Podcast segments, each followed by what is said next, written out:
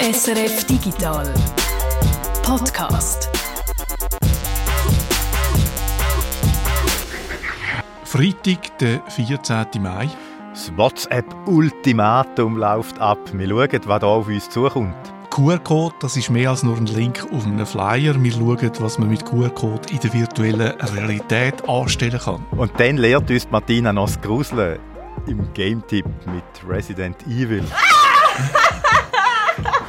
Ich glaube, sie lehrt sich äh, gerade selber das Gruseln.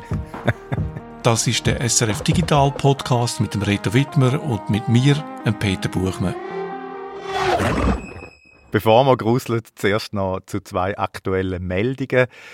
Kalt der Rücken abgelaufen ist es wahrscheinlich die letzte Woche schon auch ein bisschen der Verantwortliche von der Firma Colonial Pipeline, sie gemerkt haben, dass sie von Hacker angegriffen worden sind und erpresst werden. Also die haben Daten verschlüsselt. Offenbar ist kein Backup um. Ja, wirklich auch totaler Horror. Ransomware heißt die Art von Angriff. Colonial Pipeline hat der Presser 5 Millionen Dollar gezahlt. Das berichtet verschiedene amerikanische Zeitungen. Die Firma betreibt im Osten der USA eben wichtige Pipelines. Die haben wegen dem Angriff müssen abstellen und jetzt offenbar läuft das System wieder. Aber eben, äh, Colonial Pipeline hat müssen zahlen. Hinter dem Angriff soll eine Gruppe von osteuropäischen Hackern stehen, das sagt das FBI. Das Kollektiv sieht sich als eine Art ethische Cyberkriminelle. Sie greifen nur grosse Firmen an, die Geld haben, sagen sie von sich selber. Die kleinen lassen sie in Ruhe. Bei Colonial Pipeline haben sie die Administration lahmgelegt. Aber weil die Firma offenbar so schlecht organisiert ist, das Netz für die Administration und die Produktion, die sind nicht getrennt. Darum haben sie dann von sich aus die Pipelines abstellen, zum verhindern, dass die Schadsoftware aus der Administration dann auf die Anlage übergreift. Und auch nicht zu fest so in den Alltag dann übergreift von den Leuten. Man hat ja in den letzten paar Tagen dann auch teilweise ein bisschen schockierende Bilder gesehen von gewissen Regionen aus den USA, wo die Leute dann sich schon fast prügelt haben an den Tankstellen, wo teilweise eben mal kurzfristig kein Benzin mehr hatten. Sie haben dann auch, habe ich gelesen, so das Benzin teilweise irgendwelche Plastiktaschen abgefüllt, weil es keine Kanister hatten. Also unglaublich. Es hat natürlich auch so ein bisschen erinnert an das, was bei uns abgegangen ist vor einem Jahr. Dort ja mehr mit dem WC-Papier.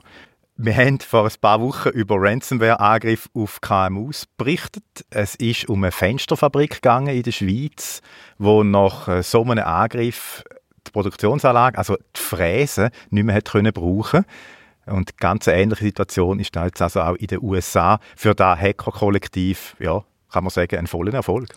Ja, sie haben zwar die 5 Millionen Dollar in Form von Bitcoin kassiert, aber ich bin mir nicht so sicher, ob das wirklich ein Erfolg ist. Mein Eindruck die Hacker haben nicht mit dem Ausmaß gerechnet. Sie sind davon ausgegangen, dass sie jetzt die Administration lahmlegen, aber dass das nicht dann Auswirkungen hat auf äh, Produktion und dann quasi weltweit Beachtung findet. Wo sie dann gemerkt haben, was das für ein Ausmaß annimmt, ist ihnen wahrscheinlich auch noch kalter Rücken durchabgelaufen, weil die Hacker haben jetzt da den Bär geweckt. Ich nehme an, dass jetzt die USA mit ihrer ganzen Macht auf die losgeht. Der Biden hat schon so Ankündigungen gemacht, macht in die Richtung.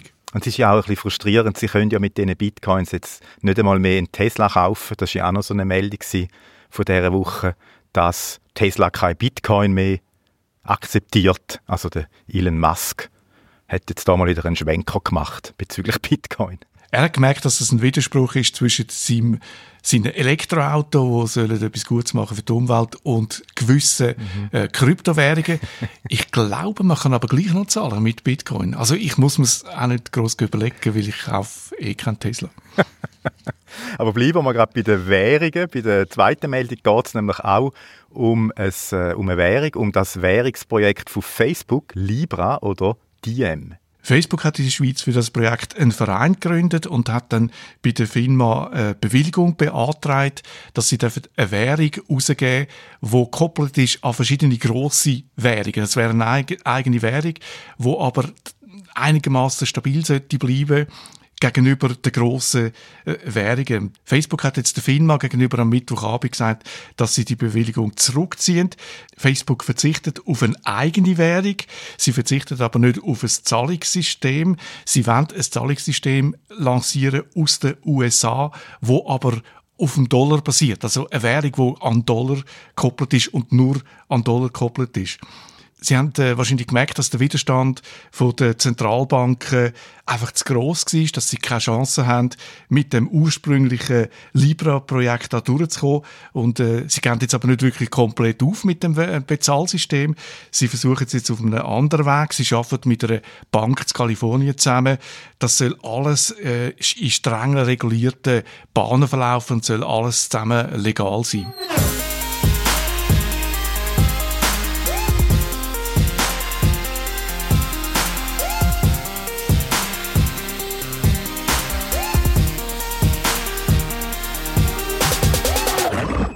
Unser nächstes Thema, jetzt Peter, ich weiß gar nicht mehr genau, wie wir da drauf sind. Wir haben auf jeden Fall letzte Woche an unserer Wochenthemensitzung sind wir irgendwie plötzlich auf den QR-Code gekommen, wahrscheinlich so ein bisschen wegen der Bauernhofläden, wo man jetzt ja äh, kann zahlen damit und so. Wir haben ein bisschen darüber diskutiert, wie, wie plötzlich das jetzt sehr schnell gegangen ist, wie der QR-Code äh, an ganz vielen Orten jetzt plötzlich zum Einsatz kommt. Eben Bauernhofläden, habe ich ja gesagt, online Zahlen registrieren bei den Bytes, halt wegen diesen Corona-Massnahmen. Auch parkieren geht ja auch sehr gut. Also der Code ist jetzt wirklich sehr präsent und da nachdem er eigentlich fast drei Jahrzehnte äh, niemand so richtig interessiert hat. Er ist ja schon erfunden worden 1994. Wo wir dann so diskutiert haben, dann sind wir plötzlich darauf gekommen, dass es an einem Ort Anwendungen gibt, wo der QR-Code auch ganz wichtig ist, nämlich im Bereich von der Augmented Reality. Also die erweiterte Realität, da spielt er eben eigentlich seine ganze Stärke aus, der QR-Code. Er hat zwei Sachen gleichzeitig. Er zeigt dir als Person an, äh, hey, da gibt es Daten. Also das ist so wie eine optische Markierung. Und wenn du dann mit dem Handy die Daten, also den Code scannst, gibt er eben Daten aus. Also er ist auch ein kleiner Datenträger.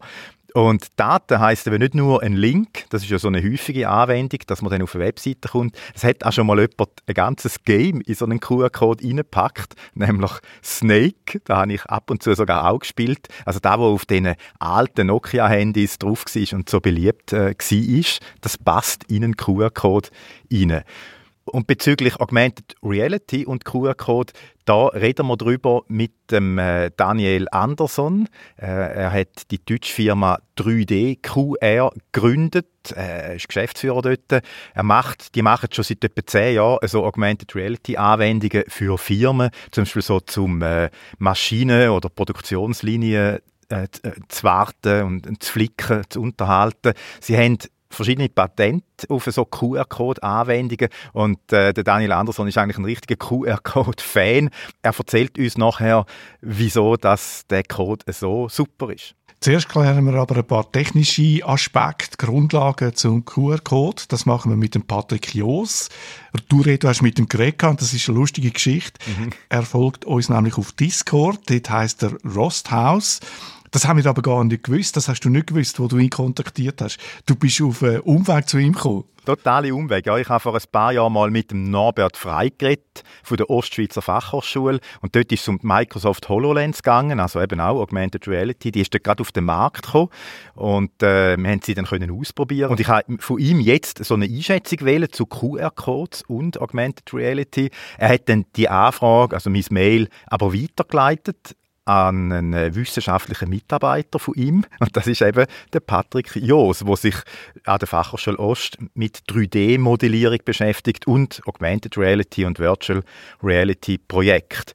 Und ich habe dann ihn kontaktiert und dann hat er mir eben dann gesagt, äh, also dann ist dann auf Discord ist dann eine Meldung aufgepoppt, auch noch, und dort ist dann gestanden, hey, weißt, ich, ich folge euch ja im Discord. Wäre natürlich etwas, wo man jetzt gerade noch ein bisschen sagen macht doch das auch, wenn ihr das noch nicht macht. Also Discord, SRF, digital. Und dann habe ich mit ihm äh, geredet über den QR-Code und am Schluss vom Gespräch sagt er dann noch, ich bin schon bei euch auf dem Geek-Sofa und zwar zweimal. So, genau so sollte es sein, oder Expertinnen und Experten aus unserer Community, die dann da ihres Wissen uns zur Verfügung stellen. Ja, ich finde das wirklich total cool.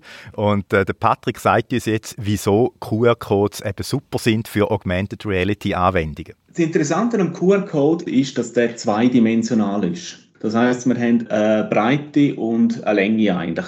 Durch das, dass wir auch in der Kamera erkennen können, wie der QR-Code platziert ist, indem wir halt effektiv messen, ja, wie verzerrt ist der QR-Code, können wir auch eine Drehdeposition von dem QR-Code eigentlich berechnen. Basierend auf dem können wir dann nachher zum Beispiel ein 3D-Modell auf den oben draufsetzen, weil wir durch die Form vom QR-Code ein Verständnis von seiner Umgebung können kriegen respektive von der Position vom Handy. Dann kannst du auch mit dem Handy eigentlich dann dich bewegen und dann passt sich das an, oder? Das Richtig, genau.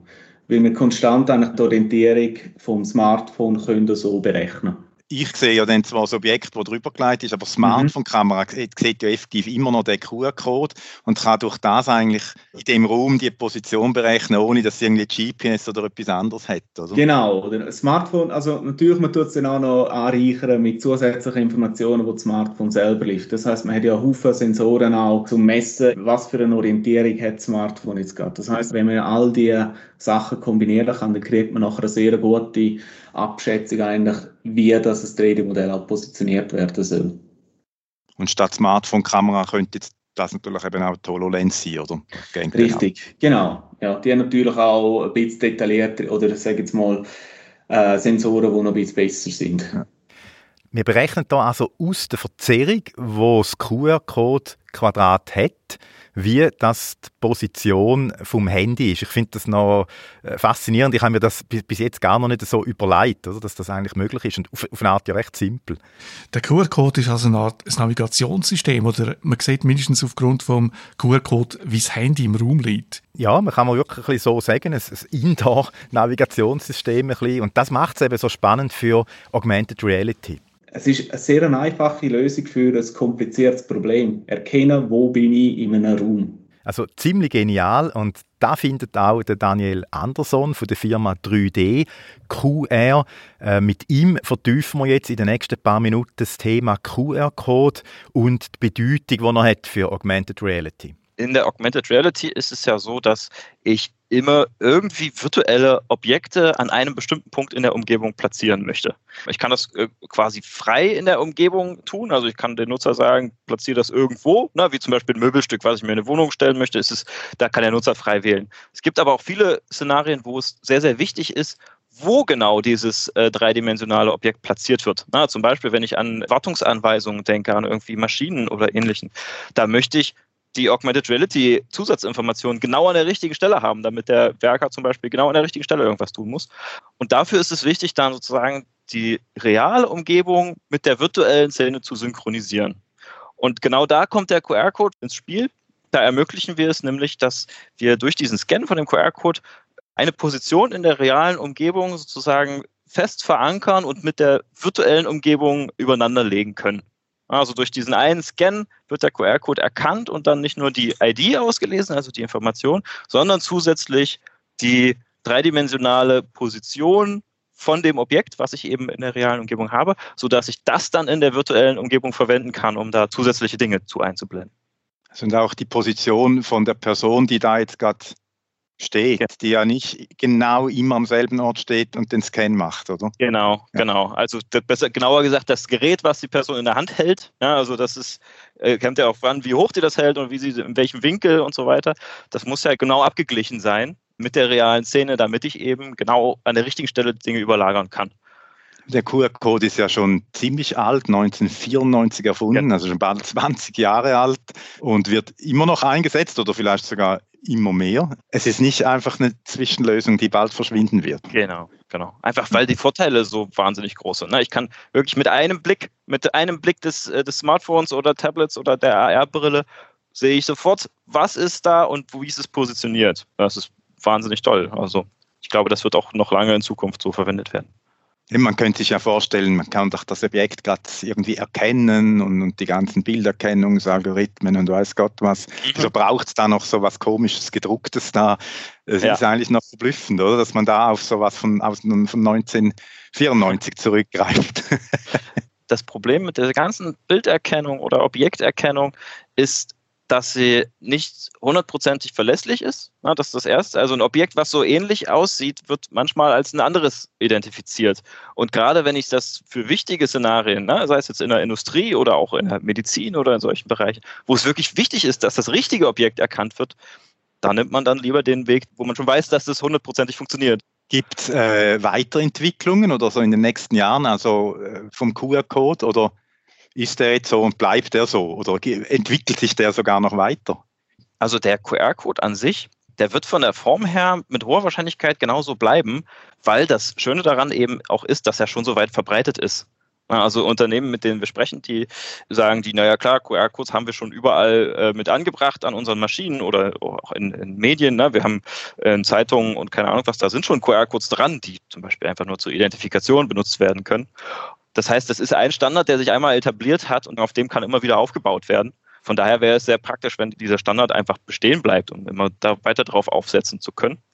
Was sich aber stark weiterentwickeln wird in der Zukunft, ist, was man dann noch alles darauf aufsetzt da, also da gibt es äh, tolle Dinge, ähm, ja, angefangen von, wenn, wenn dann die ersten Augmented Reality Brillen auch im Consumer-Bereich ankommen werden. Man hört ja Gerüchte, dass Apple zum Beispiel an AR-Brillen arbeitet und verschiedene andere große auch. Wenn es gang und gäbe wird, dass Menschen mit Augmented Reality Brillen in ihrem Alltag rumlaufen, dann glaube ich, wird auch die Nutzung von QR-Codes explodieren, ne, weil ich dann für jede beliebige Sache, die ich in der realen Umgebung irgendwie für Augmented Reality markieren möchte, kann ich einfach einen QR-Code anbringen und kann dann was auch immer, angefangen von virtuellen Modellen einblenden, über irgendwelche Informationen, über irgendwie Kommunikation, dass ich da äh, dann mir ein kleines äh, kleinen Videokonferenzbildschirm in der Ecke einblenden kann, wo ein QR-Code klebt, äh, bis hin so zu trivialen Sachen wie den Einkaufszettel äh, am Kühlschrank, wo dann einfach nur noch ein QR-Code am Kühlschrank klebt und ich dann virtuell meinen Einkaufszettel darüber eingeblendet kriege unsere Landschaft, unsere Städte sind dazu gepflastert mit QR-Codes am Schluss. Das ist natürlich auch so ein bisschen gruselige Zukunftsvision, aber ja, das, ich glaube, man hat die Zukunft immer irgendwie gruselig gesehen, bevor sie eigentlich da war. Und am Ende wird es doch alles, glaube ich, gut. Das ist ja auch da dann eigentlich wieder als Ersatz für eine Objekterkennung, oder? Das ist vielleicht spart auch Rechenleistung dann für diese Brillen, wenn eben nicht die, das Haus XY erkannt werden muss, aufwendig, sondern da klebt halt QR-Code, der das dann ja. sauber identifiziert. Ja. Genau, gerade wenn ich da hingehe und wirklich viele Objekte erkennen und voneinander unterscheiden will. Ja, ich sag mal so, für so kleine, kleine Showcases, ne, so tolle, spektakuläre Dinge, die ab und zu äh, als in Augmented Reality aufploppen, da ist das alles noch nicht so dramatisch, weil dann habe ich vielleicht wenige Objekte, die ich darstellen möchte und dann geht das mit äh, Objekterkennung zum Beispiel noch relativ gut. Je mehr Objekte ich aber habe und je mehr das sozusagen im, im täglichen Einsatz überall ist, desto mehr Objekte hab, muss ich auch voneinander unterscheiden. Und dann wird das immer dramatischer, dass ich die mit reiner Bilderkennung nicht mehr voneinander unterscheiden kann. Und da ist der QR-Code dann der, der Rettungsanker, äh, sage ich mal so, dass der, der kann ja in unbegrenzter Anzahl Dinge sofort eindeutig identifizierbar machen und auch hundertprozentig sicher. Das ist eben das, das Tolle daran kann man eigentlich als Fazit sagen, äh, der QR-Code, die ganz große Zukunft steht ihm eigentlich noch bevor. Das hoffen wir, ja klar. Also wir sind, ich bin ja, ich bin ja, äh, setze schon lange auf den QR-Code, auch in der Zeit, wo er noch nicht so populär war oder zeitweilig mal nicht so populär war. Wir haben ja auch na, verschiedene Patente, die auch ringsrum um Augmented Reality mit QR-Codes ähm, eine Rolle spielen. Und natürlich ist das meine und unsere Vision, dass der QR-Code da wahnsinnig wichtig wird in der Zukunft. Ja, und dass wir dabei auch so ein bisschen mit unterstützen können, natürlich. Wurden Sie da zu Beginn eher auch so ein bisschen belächelt? Also, das, was soll denn das und so? Wenn Sie gesagt haben, es war manchmal schwierig. Ja, in, also insbesondere so in Bereichen, die so ein bisschen mehr Richtung Design und äh, Marketing gehen. Also der QR-Code war eine Zeit lang sehr, sehr populär. Na, so kurz nach der Erfindung, die erst, das erste anderthalb Jahrzehnt irgendwie so, war er sehr populär und alle äh, fanden ihn super toll. dann kam so eine Phase, wo ja, dadurch, dass sozusagen der, dieser ganze Augmented Reality Nutzen noch nicht da war, sondern der eigentlich nur als Link genutzt wurde, da wurde er wieder so ein bisschen verbannt und wieder belächelt, so nach dem Motto, ähm, ja, Spielerei und äh, ich kann das ja auch einfach eintippen, äh, dann habe ich ja den gleichen Nutzeffekt. Von daher habe ich in der Anfangszeit natürlich auch von, von vielen Marketingagenturen gehört, na, mach doch das lieber mit Bilderkennung oder Objekterkennung. Aber ab dem Punkt, wo es im Bereich Augmented Reality auch jetzt mehr darum geht, nicht mehr nur kleine Showcases zu machen, sondern tatsächlich auch das in größeren und, und seriösen Anwendungen einzusetzen, da habe ich eigentlich keine Beschwerden mehr über den QR-Code gehört seitdem. Es gibt äh, viele Anbieter, die QR-Code-basierte Augmented Reality äh, anbieten, aber auf einem relativ niedrigen technischen Level. Das ist immer so ein bisschen auch bei Augmented Reality das Problem, dass man dann schnell von irgendwelchen Lösungen abgeschreckt ist, wenn sie eben nicht so professionell ähm, entwickelt wurden. Deswegen vielleicht ist es auch wichtig, immer zu unterscheiden, wenn ich QR-Code-basierte Augmented Reality sehe, wenn die schlecht gemacht ist, heißt das nicht gleich, dass die Technologie schlecht ist, sondern ähm, einfach, also, es ist ein Riesenunterschied, ob man da quasi mit einem professionellen äh, Anbieter und jemand, der quasi lange in dem Bereich unterwegs ist, arbeitet oder das sieht. Oder eben mit jemandem, der mal schnell so eine Lösung gebastelt hat. Ja, ich glaube, Sie hören das so ein bisschen raus. Das ist so mein langes Leiden immer, dass der Ruf von Augmented Reality na, ähm, oft so durch manche Sachen so ein bisschen in Verruf gerät. Das ist, also was heißt in Verruf, aber so ein bisschen Richtung, naja, nette Spielerei und ist da eigentlich nur Quatsch und braucht man eigentlich gar nicht.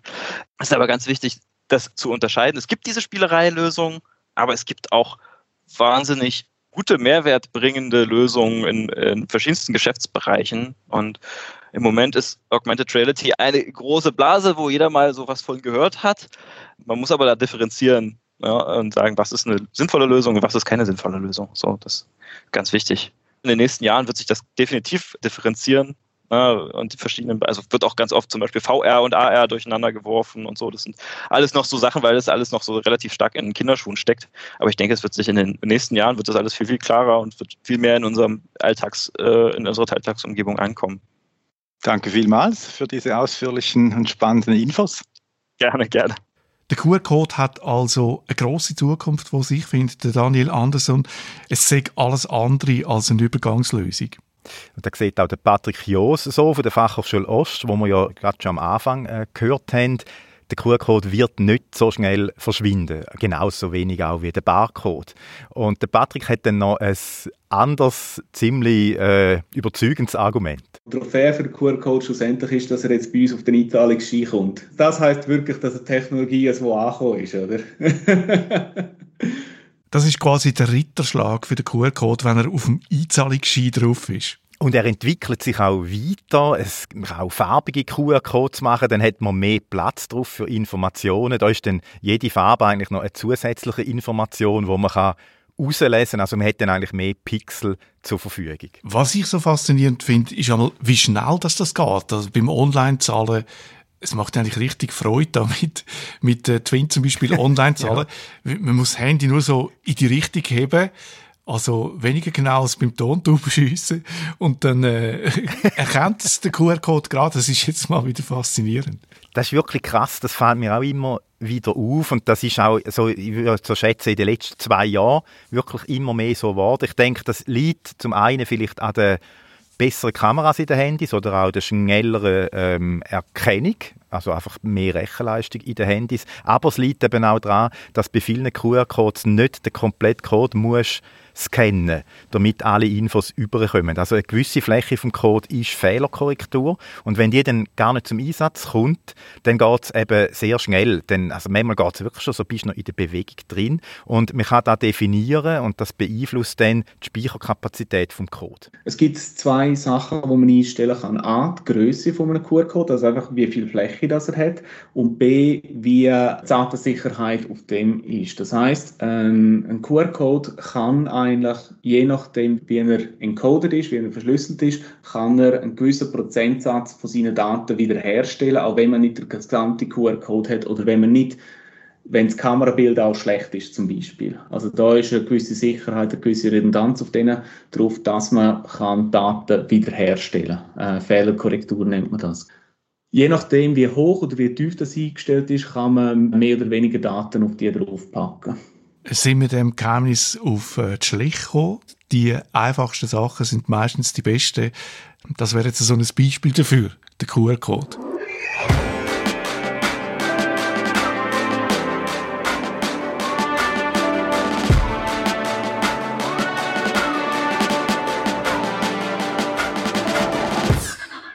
Wer WhatsApp braucht, dem erzähle ich jetzt nichts Neues. Seit Wochen erscheint regelmäßig eine Meldung auf WhatsApp, man solle die neuen Datenschutzrichtlinien bis am 15. Mai annehmen. Ein Ultimatum, wo WhatsApp ja schon Anfang Jahre mal gestellt hat, aber das ist nicht so gut rausgekommen. Alle haben sich aufgeregt, es hat einen Shitstorm gegeben und Downloadzahlen von WhatsApp-Alternativen und Konkurrenten, wie zum Beispiel Signal, haben um ein paar tausend Prozent zugenommen. WhatsApp beziehungsweise Facebook, weil WhatsApp gehört ja zum Facebook-Konzern. WhatsApp und Facebook haben darauf das Ultimatum nochmal verschoben bis am 15. Mai, bis morgen Samstag also soll man der neuen Richtlinie zustimmen. Sonst, ja Jürg, was passiert sonst eigentlich, wenn man da nicht mitmacht? Unmittelbar passiert nichts. Also man kann WhatsApp auch am Samstag noch weiter brauchen wie gewannet, wenn man nicht zustimmt. Zuerst hat es geheissen, dann würde WhatsApp schon nur noch eingeschränkt funktionieren, aber die Frist hat WhatsApp selber jetzt noch mal eine Woche vor Ablauf vor dem Ultimatum verlängert. Also wenn man bis morgen der neuen Richtlinie nicht zustimmt, dann kann man WhatsApp bis auf weiteres noch brauchen, wie man es gewandt ist. Ab und zu wird einem dann einfach die Erinnerung angezeigt, dass man die neue Richtlinie doch bitte soll annehmen. Irgendein ist, WhatsApp sagt da nicht genau wenn, es sind auch nicht für alle Leute gleich, aber irgendein werden dann die Funktionen ein bisschen eingeschränkt, dann wird es umständlicher, WhatsApp zu brauchen als Nachrichten-App und irgendein wird die Erinnerung näher, dass man die Richtlinie so annehmen, permanent anzeigt und dann kann man WhatsApp eigentlich gar nicht mehr richtig brauchen. Also man bekommt dann kein Telefon mehr auf WhatsApp und auch keine Nachrichten mehr. Aber das eigentliche WhatsApp-Konto, das bleibt noch bestehen oder wird das nach einer Zeit nachher gelöscht, wenn man der neuen Richtlinie nicht zustimmt?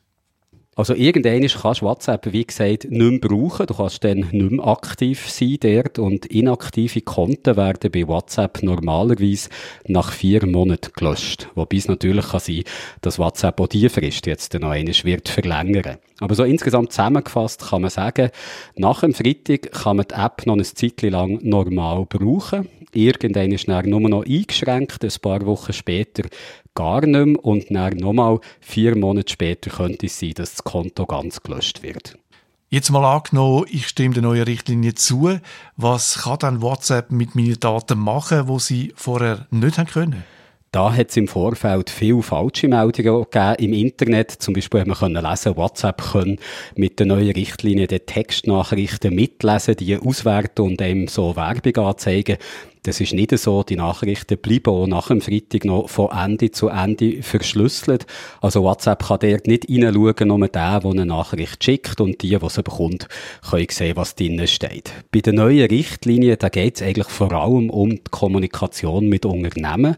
Man muss wissen, Facebook wird sich in Zukunft noch mehr als Plattform profilieren, wo Unternehmen mit ihren Kunden, Kundinnen können in Kontakt treten und dort die entsprechenden Daten direkt bei Facebook können speichern und da weiss ich WhatsApp auch stärker mit einbinden. Also ein Beispiel wäre da, dass du in Zukunft eine Reklame für ein bestimmtes Unternehmen bei Facebook siehst, dann klickst auf die Werbung und kannst dann auch per WhatsApp direkt mit dem Unternehmen in Kontakt treten. Da ist ein bestimmter Datenfluss nötig und darum muss man dieser neuen Richtlinie zustimmen. Aber es bleibt eben natürlich freigestellt, ob man so mit Unternehmen kommunizieren will oder nicht dann ist es also eigentlich nur eine kleine Änderung, die die neue Richtlinie da bringt.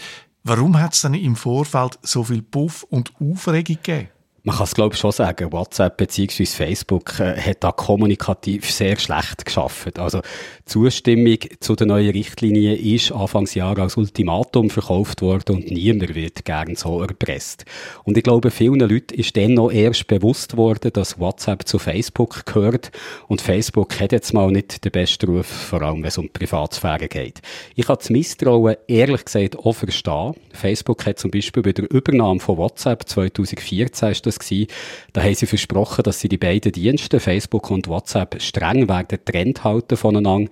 Und das Versprechen haben sie nur zwei Jahre später schon gebrochen. Also seitdem hat WhatsApp zum Beispiel Telefonnummern von seinen Benutzer und Benutzerinnen mit Facebook geteilt. Aber da sieht man, es sind schon jetzt Daten von WhatsApp zu Facebook geflossen. Viele Leute haben das halt einfach nicht gewusst und sind wahrscheinlich erst durch das Ultimatum darauf aufmerksam worden. Darum halt auch die Aufregung, ob schon sich mit der neuen Richtlinie, wie gesagt, gar nicht so viel ändert. Aber kann Facebook wegen der neuen Richtlinie meine WhatsApp-Daten dann neu dazu brauchen, um mir personalisierte, so im Jargon äh, auf mich zugeschnittene Werbung anzuzeigen? Wenn ich das Wort Daten und den Namen Facebook höre, dann denke ich eigentlich unweigerlich an Werbung.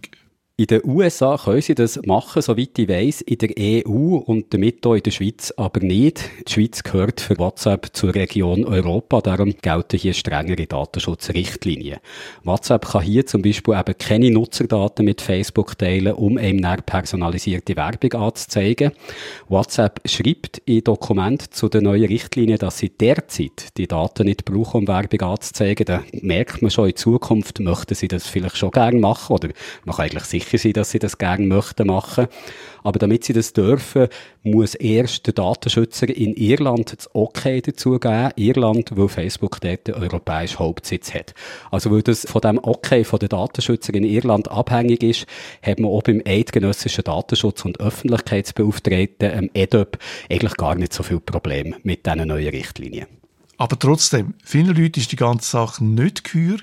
Was, wie schon gesagt, damit zusammenhängt, dass eben hinter WhatsApp Facebook steckt und man bei Facebook in der Vergangenheit nicht immer viel Wert gelegt hat auf die Privatsphäre der Nutzerinnen und Nutzer. Viel suchen darum nach einer Alternative zu WhatsApp. Über solche Alternativen haben wir da im Podcast ja auch schon ein paar Mal berichtet. Kannst du die bekanntesten vielleicht trotzdem noch mal kurz äh, zusammenfassen? Da gibt es zum Beispiel Threema aus der Schweiz, eine App, die sehr ähnlich funktioniert wie WhatsApp. Äh, Threema kostet bei der Installation einmalig 3 Franken. WhatsApp ist gratis. Aber weil Threema etwas kostet, müssen sie das Geld dafür nicht mit Werbung verdienen. Das gilt auch für die App Signal, auch das eine beliebte Alternative zu WhatsApp. Hinter Signal steht eine Stiftung. Eine Stiftung, die übrigens von einem von den WhatsApp-Gründern maßgeblich finanziert wird. Und weil hinter Signal eine Stiftung Stiftung steht, ist auch dort das Geschäftsmodell ein anderes als bei WhatsApp, wo eben mit Daten von uns und Werbung Geld verdient. Threema und Signal, die haben in den letzten Monaten viel Zustrom bekommen. Wir haben es ganz am Anfang schon gehört. Bei Signal zum Beispiel haben Downloads nach der Ankündigung Anfang Jahr von WhatsApp um 4200 Prozent zugenommen. Also sehr viele Leute haben sich da nach einer Alternative umgeschaut. Am meisten von dem hat aber, glaube ich, können Telegram profitieren. Telegram, eine App aus Russland die würde jetzt nicht unbedingt als uneingeschränkten Tipp geben, wenn es um Alternativen geht. Bei Telegram sind die Nachrichten zum Beispiel nicht automatisch von Ende zu Ende verschlüsselt. Und es ist auch nicht ganz klar, wer hinter Telegram überhaupt steht, was da genau das Geschäftsmodell ist. Das heisst, dort weiss man nicht so genau, ob die vielleicht in Zukunft selber werden Daten den Benutzerinnen und Benutzer brauchen, um mit Werbung Geld zu verdienen.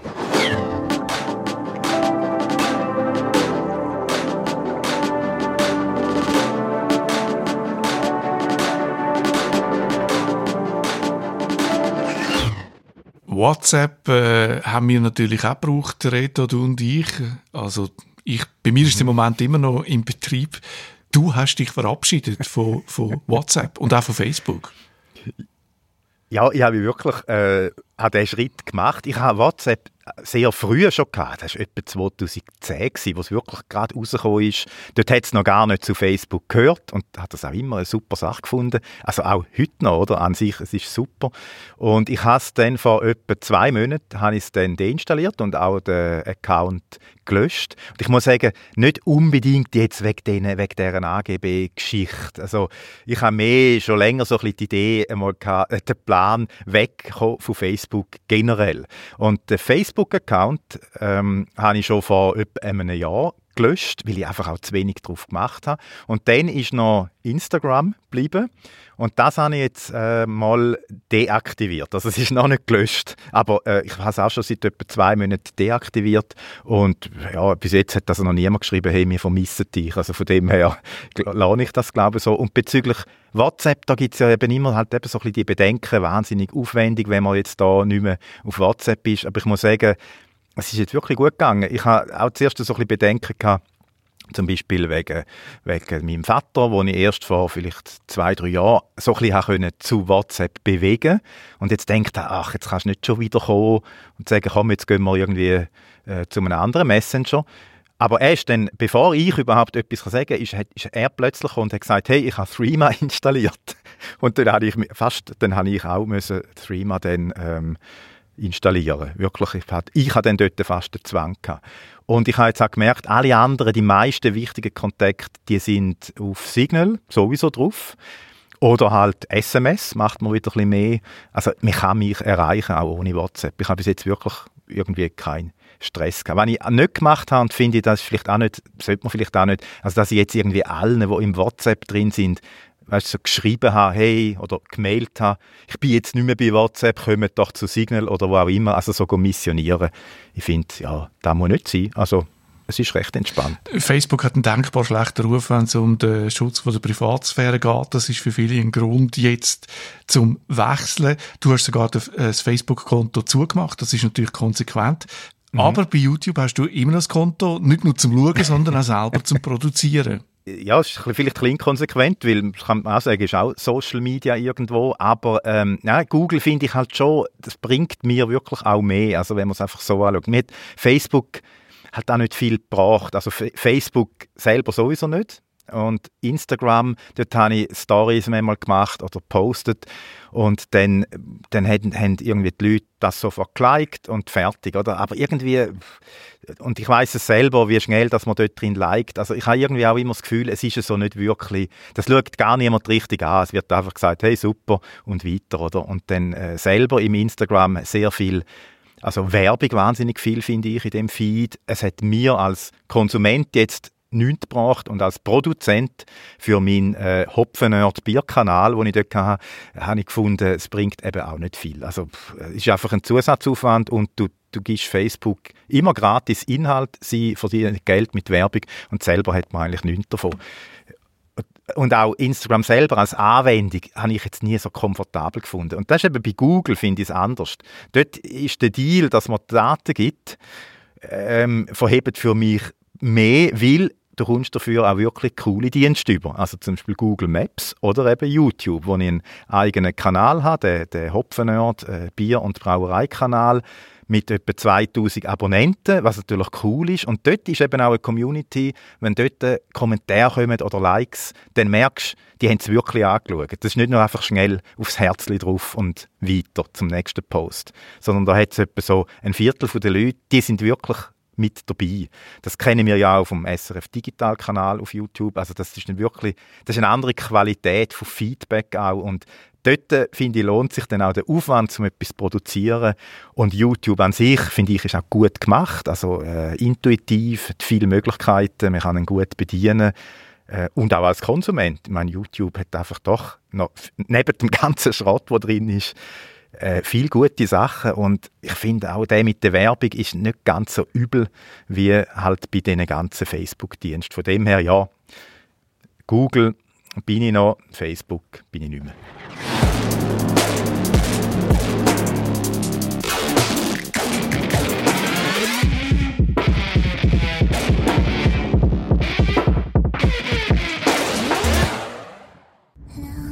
Was jetzt kommt, das ist nichts für schwache Nerven.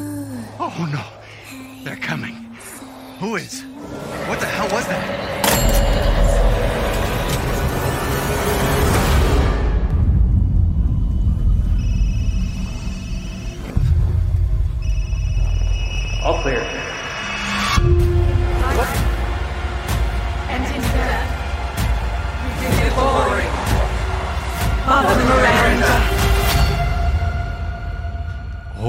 Horrorfans, dann läuft es dafür gerade so äh, der kalte Rücken drauf, das, was sie ja gerne haben. Es geht um Resident Evil, die Horrorserie schlechthin seit 20 Jahren.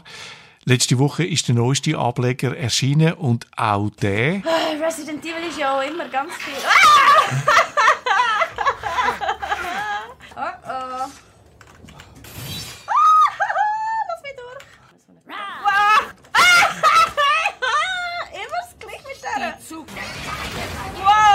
Und auch der sorgt für einen so Schockmoment. Martina, du hast dich im achten Teil wieder richtig gut verschrecken lassen, wie man so gehört, oder?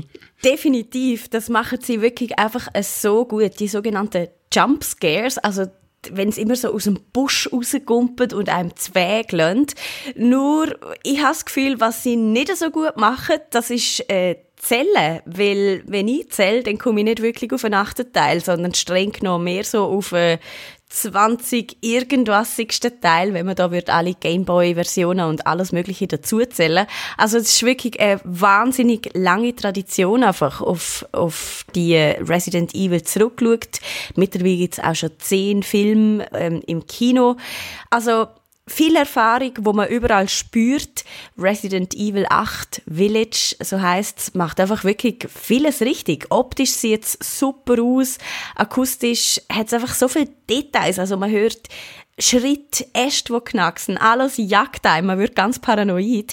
Die haben einfach wirklich eine Horror-Trickkiste, die bis oben hin gut gefüllt ist und aus der bedienen sie sich äh, mit grossen Kellen. Aber man könnte es jetzt auch ein bisschen kritischer sagen und wenn man würde böse sein, könnte man sagen, ja, die äh, machen, was sie in den letzten 20 Jahren auch schon gemacht haben und erfinden jetzt nicht wirklich viel Neues.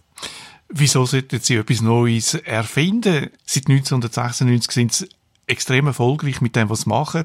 Jeder Resident Evil-Fan weiß, Zombies gehen immer und die Geschichte, die Resident Evil seit über 20 Jahren erzählt, die passt ja eigentlich gerade in die heutige Zeit so gut wie schon lange nicht mehr. Ja, das könnte man durchaus so sagen. Es geht ja immer um die sagenumwobene, geheimnisvolle Umbrella Corporation, also ein Pharmakonzern, wo vorne um an Viren forscht, aber hinten um eigentlich de facto Biowaffen herstellt. Und so passiert, was passieren muss. So ein Virus verbreitet sich, es bricht eine Pandemie aus, die Viren mutieren, die Menschen mit ihnen und alle, die betroffen sind, werden sozusagen zu so lebenden Toten. Mit anderen Worten, Zombies, die einfach nur noch einen Urinstinkt haben, und zwar alles auffressen, wo ihnen irgendwie vor die Klauen kommt. Also so schlimm ist ja bei uns das letzte Jahr auch nicht gewesen. Da haben wir ja noch mal Glück gehabt. ja, definitiv. Weniger Glück übrigens hat Ethan gehabt. Das ist die Hauptfigur, wo wir schon aus dem siebten Teil kennen. Der hat damals schon im letzten Teil eben seine Verlobte gesucht, wo natürlich zu so einem Zombie geworden ist. Ähm, lange Geschichte, kurz erzählt, am Schluss kommt es irgendwie gut, wir retten Mia und Teil 8 fängt eben alles eigentlich wunderbar an. Irgendwo im hintersten Grachen von Rumänien, dort äh, probiert Mia zusammen mit dem Ethan ein normales Leben zu führen. Sie haben eine Tochter geboren, die einfach soll ohne das ganze Drama aufwachsen. Aber der Plan geht natürlich schief. Die Umbrella Corporation findet uns auch im hintersten Grachen von Rumänien und so wird die junge Familie eigentlich schon wieder auseinandergerissen. Also im, im neuesten Teil suchen wir jetzt nicht die Verlobte, sondern unsere Tochter. Das tönt jetzt nicht so nach einem grossen Story-Twist, nach einem, nach einem grossen Bruch in der Geschichte, sondern mehr als würde Horror jetzt einfach nochmal von vorne anfangen. Ja, und genau so ist es auch. Also die Story ist sowieso mm, nicht unbedingt die große Stärke von Resident Evil, sagen wir es mal so. Es ist auch vieles einfach ein bisschen komisch, ein bisschen unlogisch, ein bisschen realitätsfremd. Ähm, zum Beispiel schnitt uns jemand die Hand ab und wir heben sie dann einfach wieder drauf, lernen ein Wässerli drüber und schon können wir unsere Finger wieder bewegen. Also, äh, ich habe mir beim Spielen denkt, es muss vielleicht so sein. Und vielleicht gibt's ja auch beim Horror so etwas wie ein Uncanny Valley. Also wenn es zu realistisch ist, wenn es zu nah an unserer Re Realität ist, dann ist vielleicht schon wieder nur gut, weil es ja, einfach zu nach ist. Und solange es einfach so abstrakt und so skurril ist, könnt, habe ich mir überlegt, die Leute vielleicht einfach besser damit umgehen, mit dem ganzen Horror. Also so wie zumindest meine gewagte Theorie. Und auch wenn die Geschichte so ein bisschen fragwürdig ist, also die Charaktere, die die Geschichte erzählen, die sind wirklich super. Die zeichnet Resident Evil meisterhaft. Ich bin jetzt noch gejagt von diesen komischen Zombies aus dem letzten Teil. Und im neuen Teil, da lernen wir zum Beispiel die Lady Dimitriescu kennen. Sie ist eine gut zwei Meter große Vampirfrau, wo irgendwie gleichzeitig sexy und gruselig ist. Sie ist so eine Matriarchin von einer Wie-Dynastie. Mother Miranda, I regret to inform you that Ethan Winters has escaped that fool Heisenberg. Because he is in my castle and has already proven too much for my daughters to handle. When I find him. No, Mother Miranda. Yes, of course, I understand the importance of the ceremony. I won't let you down.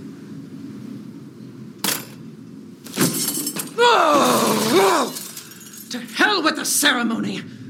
That man will pay for what he's done. Und die hat schon im Trailer alle Herzen gewonnen. Und ähm, im Spiel gibt es natürlich noch mehr. Hat Resident Evil 8 dann auch äh, letzten Endes dein Herz und nicht nur deinen Rücken erobert? ja, spielend sogar. Also mir hat es richtig, richtig gut gefallen. Aber etwas, das hat mich ein bisschen enttäuscht. Und zwar, dass der neue Teil nicht in VR spielbar ist. Der letzte Teil, Teil 7, da hat man nämlich von Anfang bis Schluss unter einer VR-Brille können spielen und das ist einfach der absolute Wahnsinn gewesen. Also ein Horror-Game so intensiv, immersiv zu erleben, das hat mich komplett umtischt. Resident Evil hat dafür auch mit einer langen Tradition gebrochen. Es ist immer so Third-Person-Optik gewesen, also dass man die Spielfigur vor sich sieht und so wie hinter der schwebt. Und für für VR hat man in First Person gewechselt, also quasi in die Spielfigur reingezoomt. Das ist auch im neuen Teil so geblieben, im Teil 8. Und das ist auch der Grund dafür, wieso es natürlich jetzt einen Haufen Gerüchte gibt, dass, äh, dass der VR-Teil vielleicht noch könnte nachgeliefert werden, dass das ja eigentlich gar kein grosser Aufwand mehr wäre. Und so wird ganz viel gemunkelt. Gerüchte sagen, dass vielleicht, wenn PlayStation 5 ihre neueste VR-Brille präsentiert, dass dort dann gerade auch das neue Resident Evil wird mit drauf sein. Ich denke, da schwingt ganz viel Wunschdenken mit, aber wer weiß, also es könnte durchaus noch passieren. Von offizieller Seite weiß man da dazu noch nichts. Wenn ihr gerne wollt, das Gruppenfoto machen mit Martina und der zwei Meter grossen Frau Romanescu heißt sie, oder? Nicht Brokkoli. Dimitrescu. ah, Dimitrescu. Dann könnt ihr das machen. Äh, müsst einfach da unser, unser Let's Play, den Martina ihr Let's Play anschauen vom letzten Montag immer am Abend um 8 Uhr live auf unserem äh, YouTube-Kanal SRF Digital und nachher natürlich zum Nachschauen. Dort kann man dann einen Screenshot machen. Jetzt, äh, was ist für die nächste Woche geplant, Martina? Nächste Woche wird es einiges ruhiger und einiges entspannter, denke ich auch. Und zwar mit dem Guido und 100 Days Winemaking Simulator. Da sieht der Name eigentlich auch schon, was Programm ist. Der Guido macht Wein und nimmt sich dafür 100 Tage Zeit.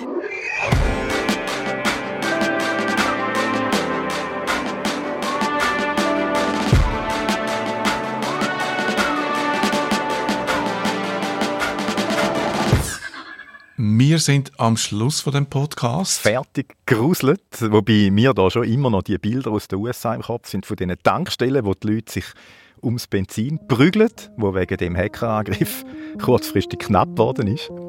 Ich finde es faszinierend, dass man so als Krimineller kann zu viel Erfolg haben, mehr als einem lieb ist und dass man da die ganzen äh, Strafverfolgungsbehörden auf den Plan ruft. Sonst wären wir vielleicht noch unter dem Radar geflogen, wenn wir das nicht so erfolgreich gewesen wären. Sollten wir echt kriminell werden? Nein, wir bleiben natürlich super. Schöne Woche, danke fürs Zuhören. Ciao miteinander. Ade miteinander.